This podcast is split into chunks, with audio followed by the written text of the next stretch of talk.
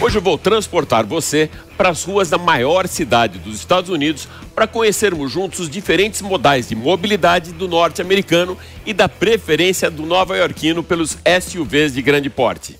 Nem os efeitos colaterais da Covid-19, tampouco o impacto econômico causado pela guerra da Ucrânia, afastaram o consumidor da Big Apple do segmento premium da indústria automotiva.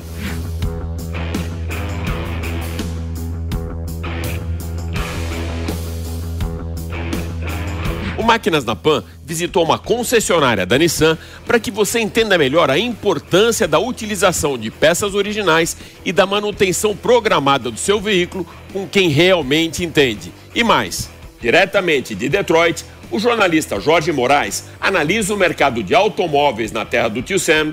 Marcos Camargo e Henrique Pereira vão mostrar para você os principais destaques do maior evento de carros antigos do país e na Fórmula 1, a estratégia equivocada da Ferrari no GP da Hungria deixa mais uma vez o caminho aberto para que Max Verstappen conquiste o bicampeonato deste ano.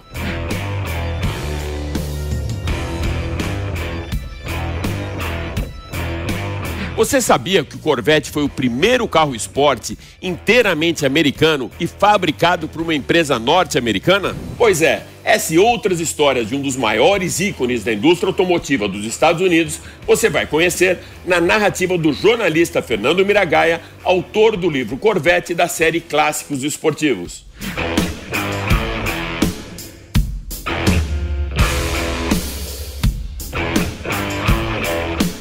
Eu sou Alex Rufo e tudo isso e muito mais você vai acompanhar comigo nesses próximos 30 minutos aqui no Máquinas na Pan. Lembrando que agora você pode acompanhar o nosso programa também pela TV Jovem Pan News e pelas plataformas digitais da Jovem Pan. Então se ajeita bem aí no cockpit, aperte o cinto, porque o Máquinas na Pan dessa semana está só começando.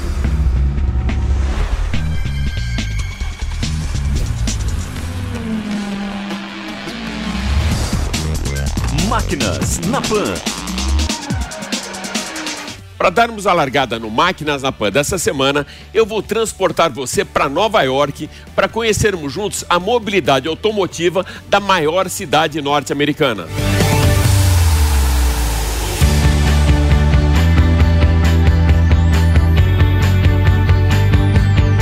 A retomada da indústria automotiva nos Estados Unidos, os norte-americanos voltam a utilizar os SUVs de grande porte e deixam a crise para trás, provocada pela Covid-19 e pela guerra da Ucrânia. Acompanha comigo.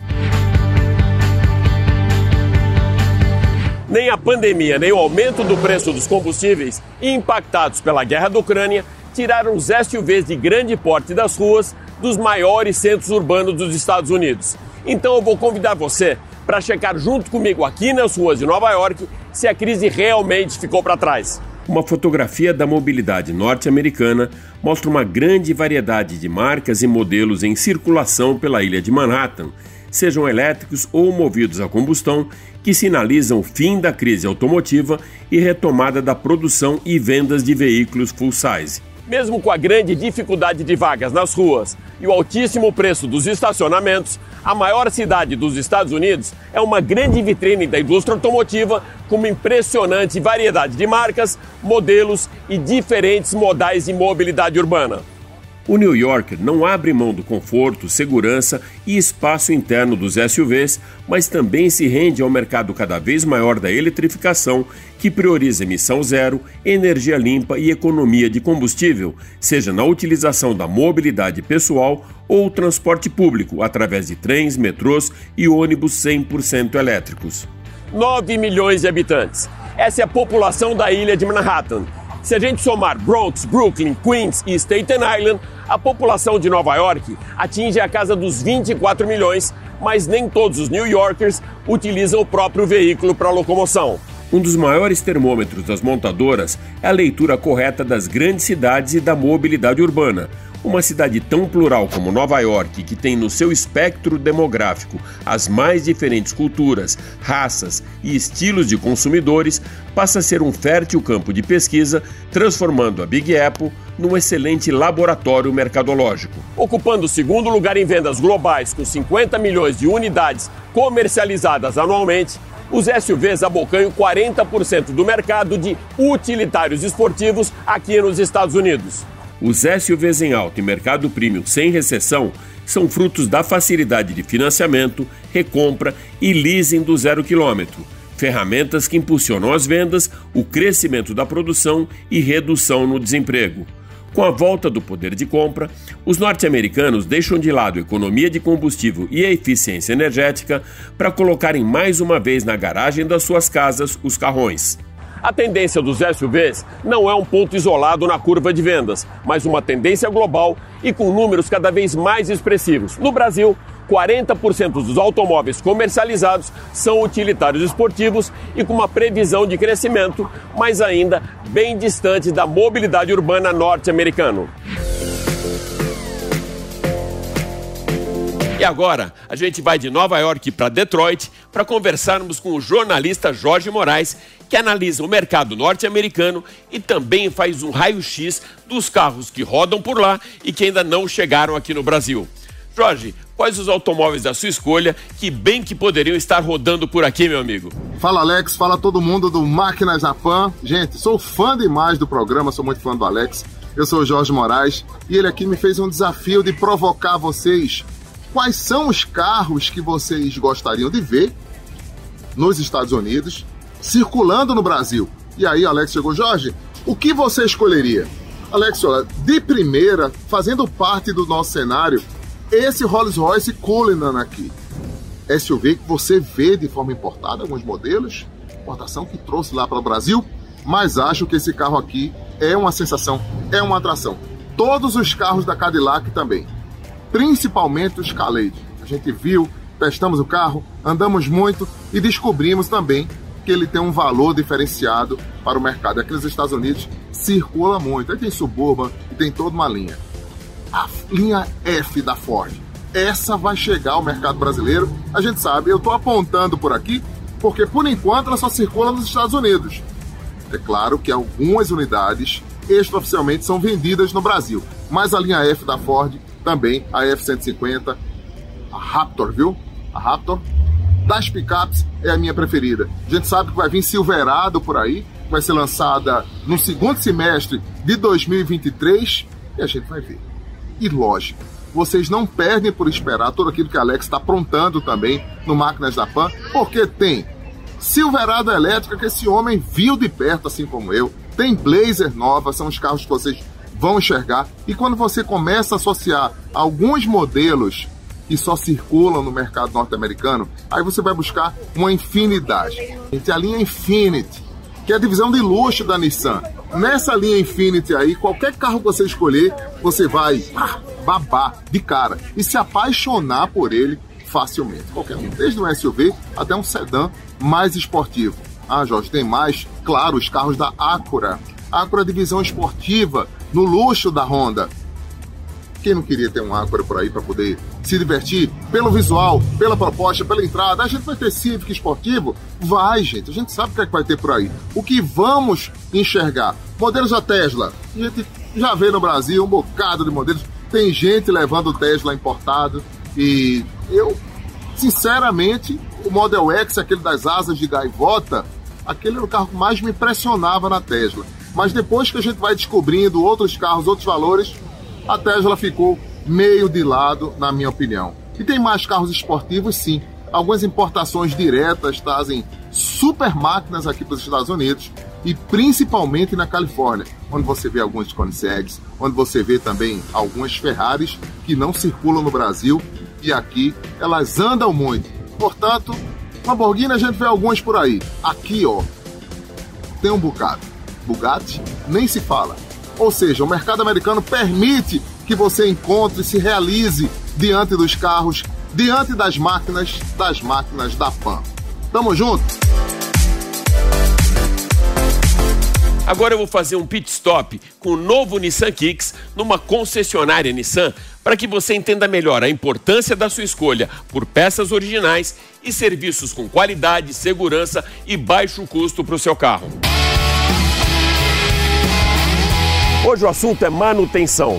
Então o que eu vou mostrar para você é a importância de cuidar do seu carro com quem realmente entende.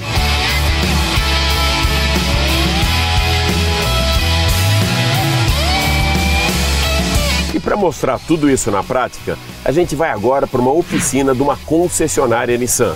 Além de ter o serviço completo e específico para o carro, a gente não corre aquele risco de colocar em peças paralelas que só vão maquiar o problema por algum tempo.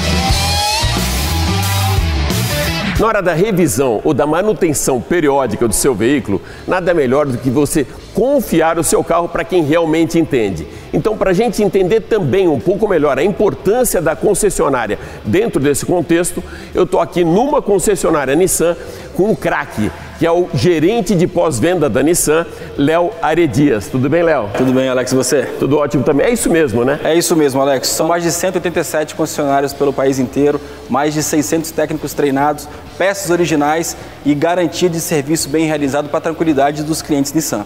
Aquele mito antigo, Léo, de que levar o carro na concessionária é mais caro, demora mais tempo, isso ficou para o passado, né? Ficou completamente, Alex. Hoje, os clientes Nissan podem fazer o agendamento do seu serviço e ainda contar durante a revisão com um check-up de mais de 21 itens para poder identificar algum problema que esteja lá e ele não está conseguindo identificar e manter a tranquilidade e qualidade do seu veículo para a segurança da sua família.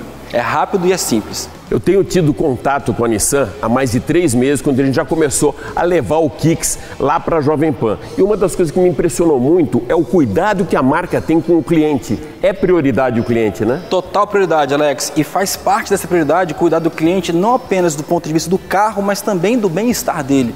Por isso que a gente tem inclusive o Nissan Way Assistance, que traz tranquilidade para o cliente, não apenas do ponto de vista da manutenção do veículo e da qualidade do carro, mas também da segurança de que ele vai ser assistido em caso de alguma pane ou alguma falha do seu veículo. Léo, eu acompanho automóvel e automobilismo há mais de 36 anos. E uma coisa que eu vejo ainda no mercado, que eu acho, cara, uma grande bobeira, é o cara que vai a luta procurando uma peça mais barata sem ser original no mercado paralelo. E aí com isso ele tem a desvalorização do carro, ele não vai ter aquela revisão periódica de maneira tão efetiva, não é isso? Sim, e mais, se o cliente faz um serviço com uma peça do paralelo, ele não tem a garantia de um ano que a Nissan oferece quando ele faz com peça original dentro da concessionária com os técnicos treinados. Lembrando que não só a peça é original de qualidade, mas os técnicos têm mais de 300 horas de treinamento para poder mexer no Nissan dos nossos clientes. Um veículo que é bem cuidado dentro da concessionária, na hora da revenda, é mais valorizado e tem mais liquidez, ou seja, o cliente consegue vender mais fácil por um preço melhor. E além disso, Léo, o menor custo que tem de revisão hoje dentro dos players do mercado é da concessionária Nissan, né? Exato, e é um preço fixo para o Brasil inteiro, Alex. Nós temos a revisão de 0 a 60 mil quilômetros com o compromisso de ser a mais barata entre todos os competidores. Então o cliente Nissan pode vir a um concessionário nosso e ter a certeza de que vai ter o preço mais competitivo do mercado e hoje está muito tranquilo, né? A logística para você fazer uma revisão é muito melhor do que era antigamente. Antigamente a gente pegava o manual do proprietário, tinha que folhear, perdia tempo com isso. Hoje não. Você entra direto no site da Nissan, compara lá com o odômetro do seu carro a quilometragem e já programa uma revisão ou manutenção preventiva. Tudo online, Alex. E não apenas para identificar a revisão que vai ser feita, mas também para achar o distribuidor mais próximo, o concessionário Nissan que pode lhe atender com todo o carinho do mundo. Léo, tenho certeza que depois dessa tua explicação toda, a gente vai mudar a cabeça de muita gente, vai mudar o conceito mindset para perceberem a importância que tem de trazer o seu carro numa concessionária e usar só peças originais. Super obrigado, Léo. Obrigado a você, Alex. E você que vai fazer manutenção no seu Nissan, entre agora no site nissan.com.br barra revisão de férias ou acesse o QR Code na tela e aproveite as ofertas para ter a Nissan cuidando do seu Nissan. Eu já mostrei hoje aqui no programa a preferência dos americanos pelos grandes SUVs. Agora a gente vai acelerar junto num dos seus maiores ícones, o Corvette. Lançado em 1953 no mercado norte-americano e até hoje em linha de produção, o Corvette se tornou símbolo de esportividade de várias gerações e hoje é o destaque do Máquinas na Pan com a narrativa do jornalista Fernando Miragaia, autor do livro Corvette, da série Clássicos Esportivos. Miragaia, seja mais uma vez super bem-vindo ao Máquinas na Pan e já fala um pouco do livro e conta algumas histórias pra gente, meu amigo. Pois é, Alex e amigos do Máquinas na Pan, tudo bem? É, o que não falta é história para o Corvette nessas, nesses quase 70 anos e oito gerações diferentes. E eu tive a honra de poder escrever, poder trazer um pouco dessas histórias num livro e que onde eu conto é, a trajetória desse carro que é considerado um dos carros mais icônicos do mundo. Uma coisa interessante é que o Corvette ele já nasceu um pouco na pressão e o começo de vida dele não foi nada fácil. Porque ele já nasceu na pressão. Porque a GM ali no, no início dos anos 50 tinha perdido a liderança para Ford nas vendas gerais. Então precisava de um carro para dar uma resposta ao mercado. A equipe da GM, a equipe de design da GM, recebeu a incumbência de fazer um carro esportivo aos moldes dos esportivos europeus, em especial Jaguar e Ferrari. Só que um carro mais viável, obviamente, mais acessível, obviamente, e também um carro ao gosto, ao, padrão norte-americano, ao gosto do público norte-americano.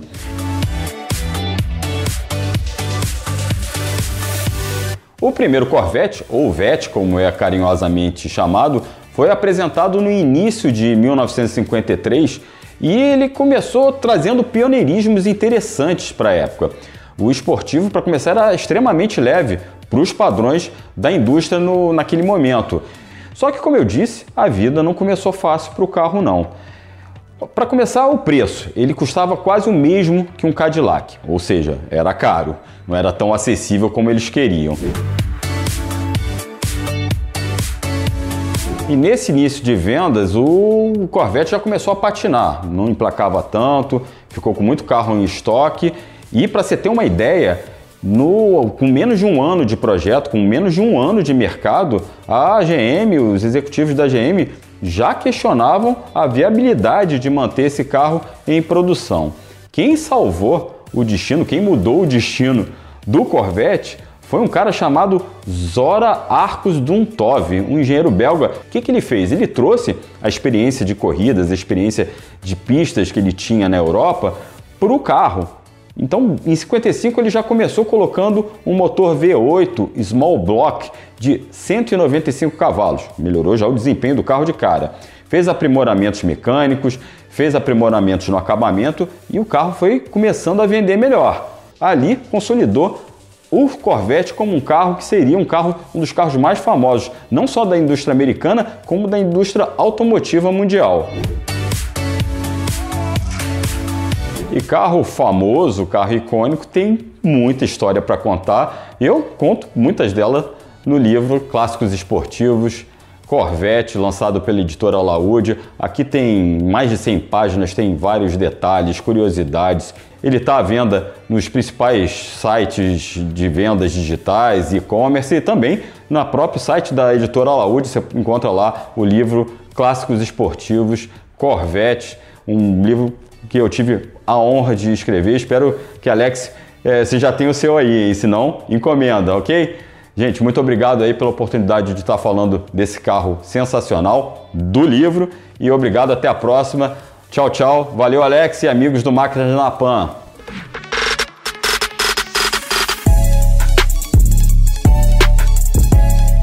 O planeta aponta cada vez mais o seu norte para a eletrificação. Esse movimento de rotação global procura diminuir os efeitos nocivos ao ambiente causados pelos gases emitidos pelos motores a combustão e busca agora uma convivência pacífica com a utilização de carros híbridos ou 100% elétricos.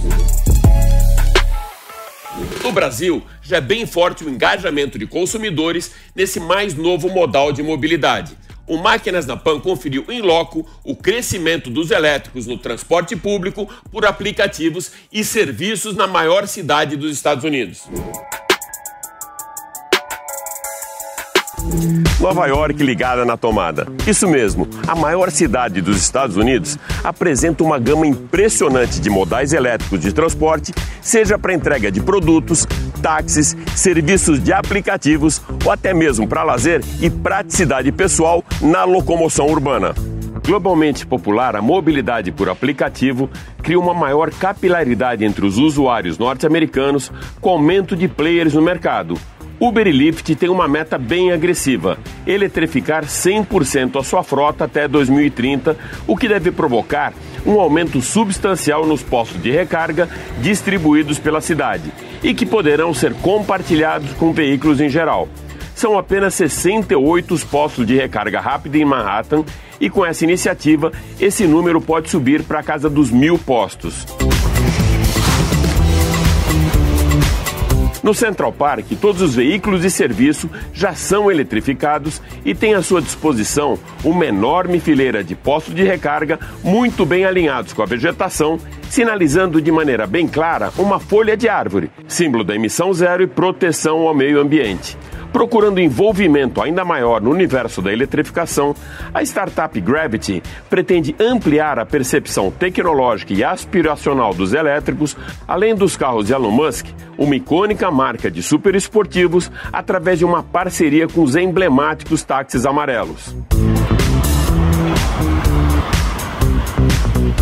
A empresa que tem sede aqui em Nova York tem como objetivo ampliação de sua frota com a utilização do Tesla Model Y e até mesmo com o SUV esportivo Mustang Mach-E.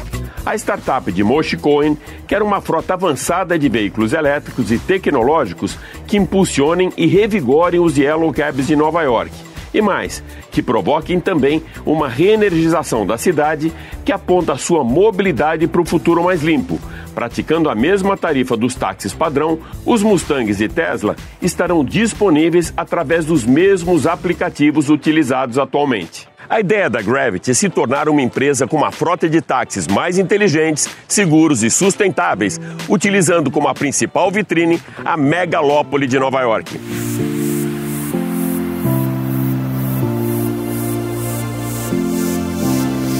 Vamos agora cruzar o Atlântico para o leste europeu para o GP da Hungria de Fórmula 1, realizado na semana passada em Hungaroring. A Fórmula 1 já não faz conta de quem será o campeão dessa temporada, mas sim com quantas provas de antecipação Max Verstappen conquistará o bicampeonato em 2022. Quando todos esperavam o domínio da Ferrari ou Mercedes no circuito de Hungaroring, os erros da equipe de Maranello e a estratégia perfeita da Red Bull deram mais uma vitória para o líder do campeonato. O holandês enfrentou problemas no último stint da classificação e largou da décima posição do grid, mas nem isso foi suficiente para afastar a chance de Verstappen pela vitória. O touro indomável da Red Bull fez uma excelente prova de recuperação e venceu o GP da Hungria para somar agora oito vitórias na temporada e 28 na carreira.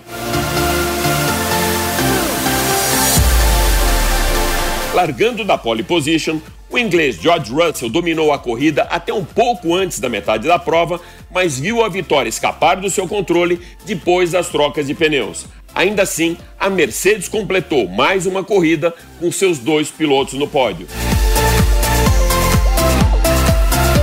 Lewis Hamilton terminou em segundo, marcou a volta mais rápida da prova e, ao lado de George Russell, sinaliza agora a evolução da Mercedes na temporada que parece ter encontrado o equilíbrio do W13. A Ferrari mais uma vez desapontou com as quarta e sexta colocações de Sainz e Leclerc. A nove provas do final da temporada, 80 pontos separam agora Max Verstappen de Charles Leclerc. Diferença muito improvável de ser tirada e que coloca o título desse ano praticamente nas mãos do piloto holandês. A Fórmula 1 entra agora no recesso de verão e volta no dia 28 de agosto para a realização do GP da Bélgica no circuito favorito dos pilotos, Spa-Francorchamps. Já rodamos os Estados Unidos de norte a sul, viajamos para a Hungria e agora de volta ao Brasil, a gente vai acompanhar o maior evento de carros antigos do país, realizado na cidade de Araxá e na companhia de dois craques da indústria automotiva que têm credencial VIP aqui no Máquinas da Pan. Marcos Camargo e Henrique Pereira. Olá, Alex e amigos da Jovem Pan. A gente está aqui na bela cidade de Araxá, em Minas Gerais, para um grande evento de carros antigos. Estou aqui com o nosso amigo Henrique Pereira também. Esse aqui é o Brasil Classic Show, um evento de carros antigos que conta com mais de 250 carros. E nós vamos estar mostrando para vocês as estrelas da festa. Para começar a nossa aventura, o conhecimento desses carros antigos nessa feira, nós estamos aqui diante de um Isolda Fraschini. É um carro que tiveram menos de 800 chassis fabricados e são uma referência, é um carro de luxo, um carro de altíssima qualidade. Tem um motor em linha de 8 cilindros E a Isolda ela deu o início à conhecida FNME, mas em termos de carro de luxo, este é um belo exemplar.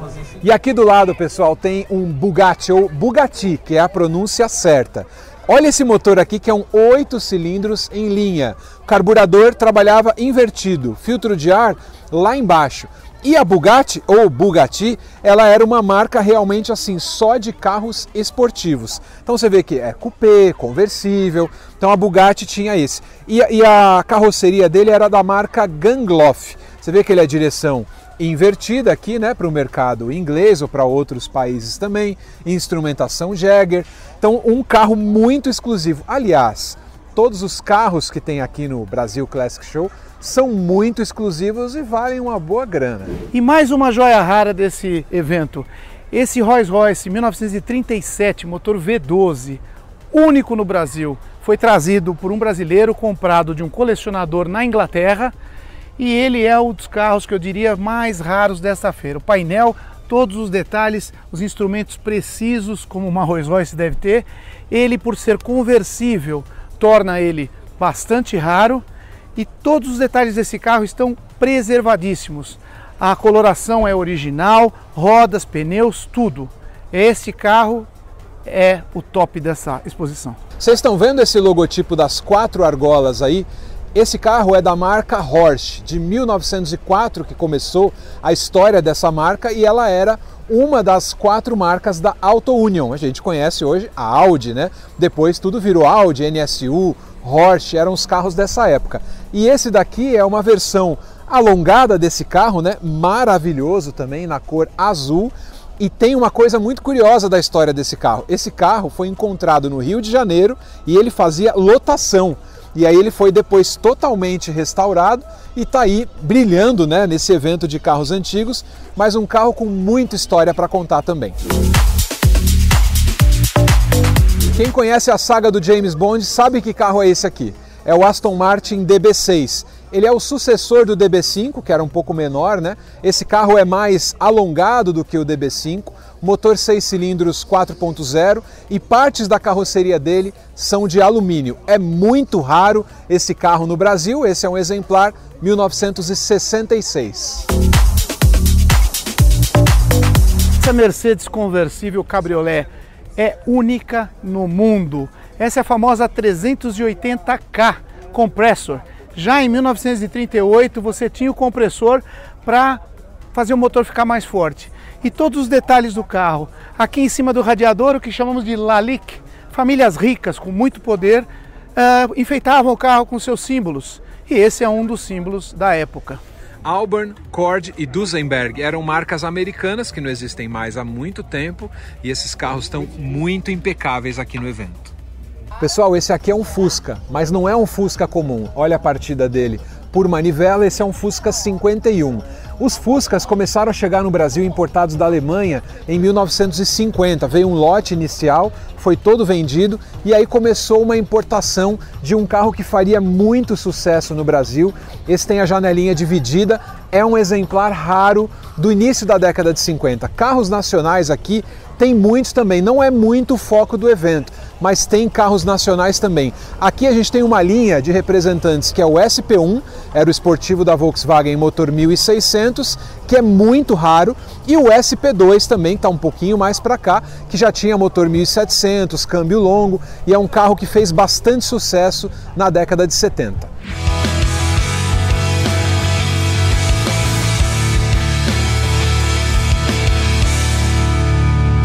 É isso aí. O Máquinas da Pan dessa semana fica por aqui, mas vai lembrar que você pode acompanhar toda a nossa programação em vídeo pela TV Jovem Pan News e pelas plataformas digitais da Jovem Pan.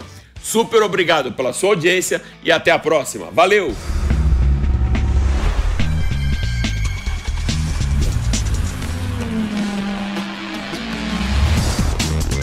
Máquinas na Pan. Realização Jovem Pan News.